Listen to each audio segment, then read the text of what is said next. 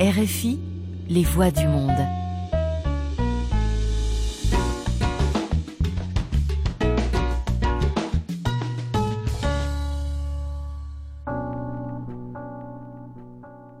Bienvenidos a una página a la vez con ustedes Ángela Suazo como cada martes a las 6 de la tarde con una retransmisión los miércoles a las 8 y 30 de la mañana a través de esta RFI Santo Domingo. Este es un espacio para hablar de libros de la magia de leer, del reto de escribir y de esa oportunidad que tenemos de descubrir un universo que se abre ante nosotros cuando aceptamos leer un libro. Hoy hablaremos sobre la poesía en las redes sociales y conversaremos con el poeta español Redri Galán. Toda una generación de jóvenes escritores ha nacido en las redes sociales y han puesto un poco patas arriba el mercado editorial con cifras de ventas récord cuando se publican por primera vez, por ejemplo, los poemarios de una Instapoet, Rupi Kaur, que ha vendido más de 5 millones de ejemplares. Ha obtenido un extraordinario impulso y, y difusión que los sitios como Instagram y YouTube han dado al minoritario de los géneros literarios en este tiempo y han puesto contra todo pronóstico la poesía de moda. La poesía,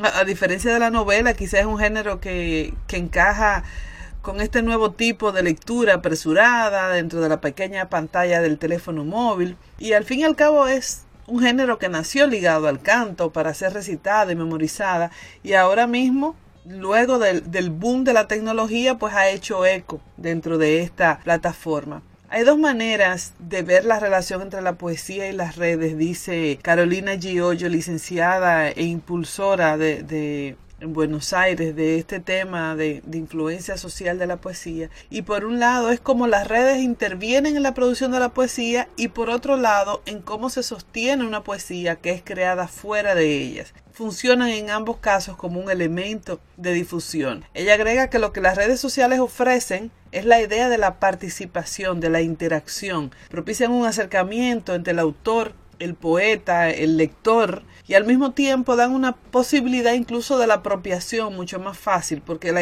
la poesía puede ser llevada rápidamente a la propia vida. Daniel Meca sostiene que la poesía es necesaria en todos los tiempos, que vivir tiene un carácter misterioso y que la poesía pues se cuela en ese misterio. Y en estos tiempos de, colapsos económicos y sociales, está bueno que el poema traiga un poco de aire, no como una distracción o entretenimiento solamente, sino también para aportar a su época desde un lugar del, del que poeta quiera transmitir una nueva visión y que todos puedan tener acceso a la cultura, a la poesía y a las letras a través de los medios que tengan disponibles. Siendo así, ha sido muy criticada, la crítica tradicional siente poca apreciación por una producción que no se reconoce como auténtica poesía, sino como un desahogo sentimental. Sin embargo, esto, para la mayoría de estos poetas que se han desarrollado dentro de ese espacio y de que los temas sean explícitamente autobiográficos y que tengan ese arraigo en lo cotidiano, en lo anecdótico, es una cultura de masas. Ese lenguaje coloquial y directo y esa expresión sentimental y a la vez una forma de, de denuncia social, sí ha creado el verdadero impacto en los lectores, más allá que lo que los críticos puedan establecer. Asegura Samantha San Romé que es un momento hermoso para la poesía, de mucha expansión y de desmetificación. A continuación conversaremos con Redrick Galán. Bueno, fue una excelente conversación. Él dice que se siente todavía eh, sorprendido ¿no? y sobrecogido de lo que ha sucedido con las cosas que escribe y tuvimos la oportunidad de conversar con él. Es maestro de educación infantil, es escritor desde siempre y a pesar de que va publicando ya su tercer libro, recién ahora ¿no? se comienza a sentir verdaderamente la fuerza y el impacto de sus palabras. Conversemos con Redrick. Así iniciamos una página a la vez. RFI, la radio du monde. Demos la bienvenida a una página a la vez al poeta español Redrick Galán. ¿Cómo estás?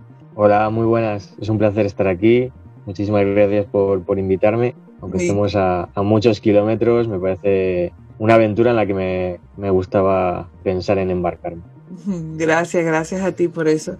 Y voy con la primera pregunta que es para mí la base de todo. ¿Qué es escribir? Uf, Yo creo que es una de las preguntas más difíciles que, me han hecho. Eh, es, un, es un modo de, de, vida. Es al final, final del día, cuando yo me siento con, con la máquina de escribir o, delante del ordenador, el teclado, es el hecho de, de liberarte de toda la carga que, que, que, has recogido a lo largo del día, pero no una carga como algo malo, sino como, como una carga de, sentimientos y emociones que has vivido, de todas las pequeñas cosas que han pasado a tu alrededor y que de alguna forma quieres plasmar porque no quieres olvidar ese sentimiento que has vivido. Y en ese buscar plasmar una página en blanco es... Es, es, es mi vida, es así de claro. Cuando me preguntan qué, qué, qué es lo que te inspira, es, es, es mi vida, la, la, vida que me rodea de las pequeñas cosas que, que hacemos a diario, porque estamos eh, todo el día buscando que, que, a algo grande, llegar a, conseguir un, un, objetivo y al final el objetivo es llegar a, al día siguiente sabiendo que, que tienes la conciencia tranquila y que estás disfrutando de lo que estás haciendo. Yo creo que los pequeños detalles son esos que te, que te impactan y que no nos damos cuenta. Hace un ratito que yo estaba hablando con mamá por teléfono, he dicho, nos podemos ver hoy y hoy no nos podemos ver porque, porque era, eh, no podíamos cuadrar. Eso es, el, eso es la vida. Eso es lo que a mí me inspira para esa página en blanco. ¿Y se escribe por inspiración o siempre programas tu tiempo para escribir? Hay un poco de, de cada. Yo en general lo hago por, por inspiración, porque mm, si no no le encuentro el motivo para, para expresar mis sentimientos y, mis emociones, porque si estuviese contando una mentira no sería yo. Y al final lo que cuento es lo que a mí me emociona, lo que a mí me da esas ganas de vivir para ponerte delante del papel y, escribir. Entonces yo creo que en mi caso sería, sería inspiración. Es cierto que ahora yo me dedico a esto, por lo cual tengo X horas que, que las voy a dedicar que las voy a dedicar a, escribir, pero generalmente yo escribo, todo de, noche, al final del día. Entonces ahí es donde fluye mi inspiración, por lo cual como me puedo regular yo los horarios en los que, en los que trabajo, ese, ese rinconcito, esa madrugada es donde, donde yo me pongo a, a jugar con, con, lo que me pasa por la cabeza. Y bloqueos creativos que son como un fantasma y una amenaza. Sí, no sé si se llama allí igual, pero aquí se dice el, el miedo al, a la página en blanco. Yo tengo la suerte que de momento no me ha pasado. Siempre que me pongo delante del papel sale algo. Hay días que tienes más ganas, hay días que tienes menos, hay días que, que salen las cosas más, más fluidas, eh, pero siempre, siempre sale algo, que sea, aunque sea un poquito, aunque sea una frase, aunque sea. Entonces yo de momento toco, toco madera de, que, de que de momento no he tenido ningún bloqueo operativo. ¿Se puede escribir más de un género? Sí, sí, claro que se puede. Yo creo que con primero yo escribo esto porque me siento, lo siento así porque es lo, es lo que he hecho siempre. Desde, desde que era pequeño me gustaba jugar con las palabras y creaba mis propios, propias historias. Yo recuerdo en los cómics que borraba las, las viñetas, los, los bocadillos donde hablaba de los personajes y creaba mis propias historias. Entonces, yo al final, donde mejor me, me sé mover es, es, igual con el texto prosa poético, pero yo creo que en algún momento me, me lanzaré. Me gusta mucho el cuento infantil y bueno, pues jugar ahí con, con una pequeña historia, pero bueno, yo creo que con el, con el tiempo ya se verá. Eh, yo siempre digo que todo va pasito a pasito, que hay que saber encontrar el momento adecuado para cuándo empezar, eh, seguir aprendiendo de, de, otros autores, seguir leyendo, que al final es como, como se aprende a, a, escribir. Y bueno, en un futuro ya se verá si, si se juega con otros géneros. Y si tuvieras que elegir un personaje de, de ficción o, o algún artista con quien sentarte a compartir un rato, ¿a quién elegirías? Pues fíjate, eh, hay dos personas, eh, aparte de familia, que cuando, han, cuando se han ido, cuando han fallecido, me han tocado. En plan de, vaya, esta persona ya no está y no voy a poder tener más de su arte, más de, lo que ha dado. Y posiblemente me sentaría con, con esas dos personas a tomarme un, una caña, una cerveza y hablar, aunque fuese de, de las vistas o de, o, o de esa cerveza. Y una es eh, Gabriel García Márquez y el otro es Pau Donés, el cantante de, de Jarabe de Palo. ¿Una canción que te ha inspirado a escribir? Buah, muchísimas. Además yo escribo con yo escribo con música, tiene que haber música de fondo. Entonces, eh, mira, cuento un pequeño secretito eh, respecto al próximo libro. Además que hoy, en un ratito, cuando, cuando cuelgue la llamada contigo, voy a publicar el título de, mi próximo libro. Y un, secreto es que va a tener banda sonora. Eh, va a tener banda sonora porque habrá un código al final del libro y será la banda sonora de los tres libros de la trilogía de libros. Y podría decirte muchísimas, pero muchísimas canciones. Es que decirte una, si digo una, yo creo que se quedaría, se quedaría corto. Entonces, lo reservo ahí para que los, para que lo busquemos en el próximo. Exactamente. Bueno, ¿y qué lees, Redri? De todo, de todo. Leo, leo más eh, más novela de lo, de lo que actualmente... Es que escribes poesía, bueno, pero, pero también leo otras cosas, ¿sabes? Es más, a veces me inspira más una, una buena novela que, que, un, que, un libro de poesía y, y, siempre estoy embarcado en 10 o 12 libros al mismo tiempo. Es que ahora mismo te podría decir muchos de los que... estoy leyendo de aquí, de Valladolid, paisano mío, igual sonará bastante, Miguel Delibes, estoy, estoy leyendo el, el, hereje y luego de poesía unos cuantos, les tengo ahí, les tengo ahí apilados y, podría decirte pues de, de Irene X, de, Esteban Belmonte, el último libro que, me ha enviado. Eh, el otro día estuve leyendo también un poquito del último de, Marwan que le tenía pendiente, muchísimo. ¿Qué es para ti leer? Pues es al final lo que me ha, lo que me ha dado el que yo me dedique a escribir, porque al final leer es, es, es, cultura, es creación, es, eh, es llevar una mochila a cuestas de, cultura y cada vez esa, esa, mochila cada vez se va haciendo más grande y, y te hace ver otro, otros mundos y otros horizontes, tener la mente más despierta, más abierta respecto a, a todo lo que nos rodea. ¿Prefieres leer digital o físico? Ah, yo soy de papel. yo, yo, yo, soy de papel. Hace, hace unos años me, me regalaron un, un ebook y, y le usé unos meses y no, no, no, no me hago. Yo, yo, yo, yo necesito tener aquí el papel, tocarlo, olerlo y, y además que, que, soy muy soy muy maniático con eso. Me gusta ver mucho qué, qué tipo de edición tiene cada, cada ejemplar entro, entro en las librerías y a lo mejor me gusta el libro, pero no me gusta el olor y busco otra edición. soy, soy, soy, soy, terrible para eso. ¿Autores nuevos o escritores consagrados? de todo, de todo. O sea, yo creo que cerrarse a, a algo es, es, es, un error. Es como pensar, es que este es mi escritor favorito, pero ¿el favorito por qué? Te puede gustar mucho un libro de, de García Márquez, pero te puede gustar también otro mucho de, Isabel Allende y no por eso tienes que tener uno en concreto, porque igual hay un libro de, eh, determinado autor que no te gusta.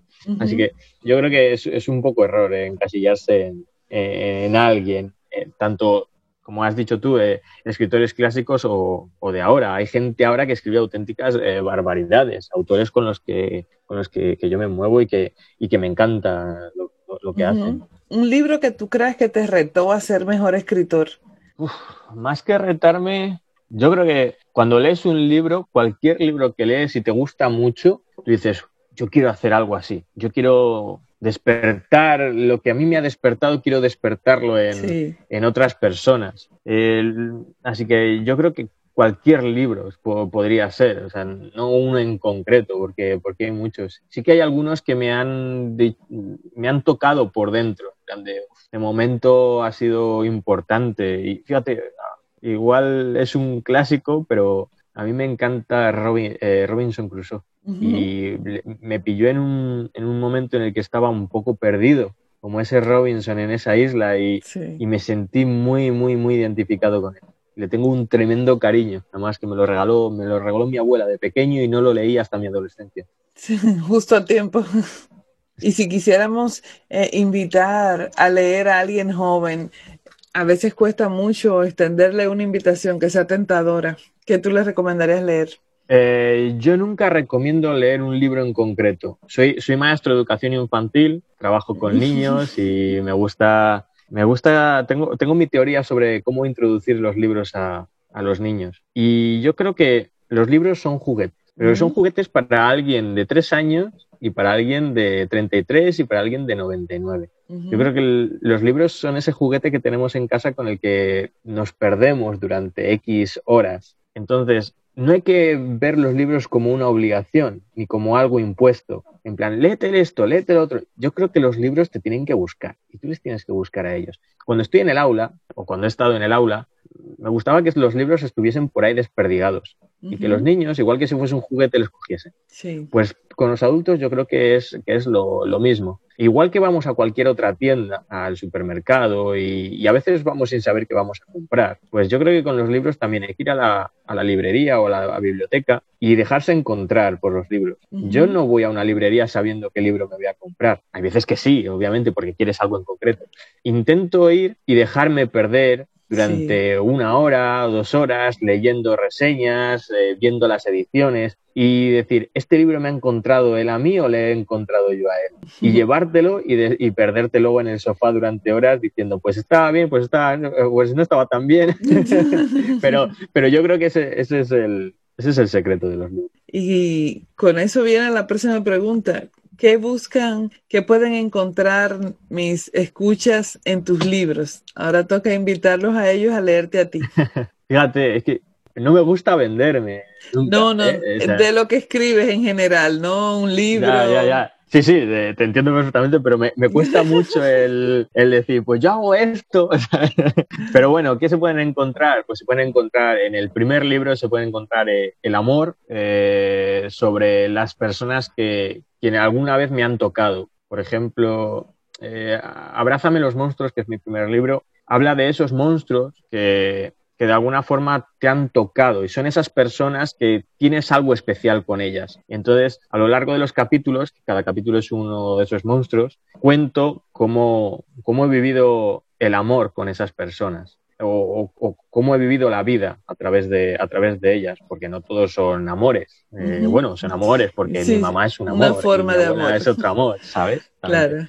Y, y en el segundo, en Huir de mí, ahí sí que hablo ya de algo en concreto, de uno de los capítulos que está en el libro anterior. Y es huir de mí porque es un desamor, es un desamor y, si te quieres sentir reflejado en un desamor, creo que es, es, el, es el libro perfecto. Eh, no porque sea perfecto el libro, sino porque es un desamor y te vas a encontrar ahí reflejado. Y bueno, eh, y en el tercero, que, que, saldrá, saldrá en abril, que no queda, no queda nada, pues es el amor propio, el encontrarse a uno mismo después de, estar ahí en, ese pozo y decir, yo me quiero y me quiero querer y me quiero querer bien. Y es encontrar el amor, el amor por uno mismo. Eso es lo que se pueden encontrar los oyentes. Hermoso. Por último, un consejo a alguien que dice, yo quiero escribir y no se atreve, no sabe por dónde lanzarse. Hace muchos años, cuando yo empecé a publicar en redes, hablo de hace casi 20 años, allá por 2002, 2003. Yo tenía un pequeño blog en MNS Space, que era lo que te... Uh, fíjate, sí, hace años. Y yo escribía mis pequeños textos y los publicaba allí, porque antes los escribía a mano y iban aquí a mi cajón del escritorio. Pero llegó, llegó Internet, entonces empecé a publicar ahí. Y yo tenía un amigo, o sea, tengo, tengo un amigo que, que me decía en ese momento, ¿no, ¿no tienes miedo ¿yo a qué? a publicar todas, todos esos sentimientos y esas emociones, porque primero eh, yo te conozco y sé, sé, por qué lo estás poniendo, pero otras personas no y, ven que te estás abriendo a, todo, a todo lo que llevas dentro. 20, casi 20 años después, le he respondido muchas veces que si hubiese tenido miedo a que en aquel tiempo, ni tú ni yo, hoy Ángela, estaríamos aquí hablando. Así es. Todo lo que ha pasado ha sido gracias a que yo publicaba aquello sin miedo. La primera frase de mi primer libro es, cuando escribes sin miedo a nada, golpeas con todo lo que sientes. Y eso me ha cambiado la vida, el escribir sin miedo y sin pensar en qué van a decir los demás. Así que yo creo que ese es el consejo que os dejo. ¿Y qué, y qué consejo? Y con eso nos despedimos a escribir con, sin miedo y a lanzarnos. Gracias, Redri, por acompañarnos en una página a la vez. Ha sido, ha sido un placer, Ángela. Un abrazo enorme desde, desde tan lejos. RFI.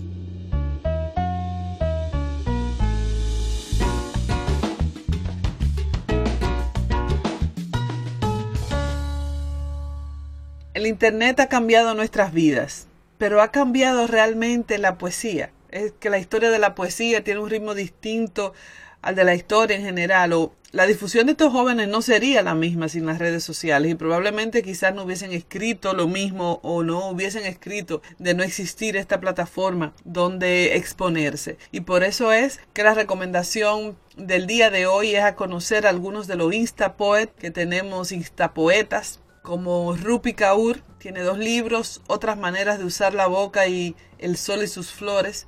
Ambas fueron traducidas por otra joven poeta que también pueden encontrar en las plataformas, Elvira Sastre, que es un referente fundamental. Tenemos a Marwan, a Irene X de Fred o Carlos Miguel Cortés. En las redes, cuando publiquemos la la transmisión del día de hoy van a encontrar las redes de estos poetas, voces que pertenecen a una nueva y heterogénea generación de escritores, cuentan con miles de seguidores y sus ventas y difusión en absoluto son envidia de cualquier escritor consagrado. Nos despedimos por hoy, finalizamos esta entrega de una página a la vez y con ustedes estuvo Ángela Suazo. Hoy estuvimos hablando de poesía en las redes sociales. Recuerden que cada semana nos encontraremos aquí los martes a las 6 de la tarde con una redifusión los miércoles a las 8 y 30 de la mañana a través de esta estación y en nuestra cuenta de Mixcloud bajo el usuario RFI Santo Domingo para escuchar la versión en podcast. Recuerden que estamos disponibles en todas las plataformas. Les invito a acompañarme a hablar de leer y de escribir y a que me sigan en las redes sociales como Ángela Suazo y en la página www.terretoaleer.do. Sigan ustedes en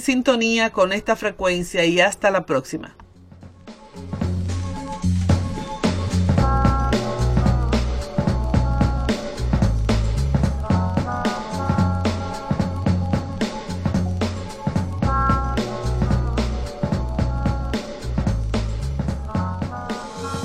Radio Francia Internacional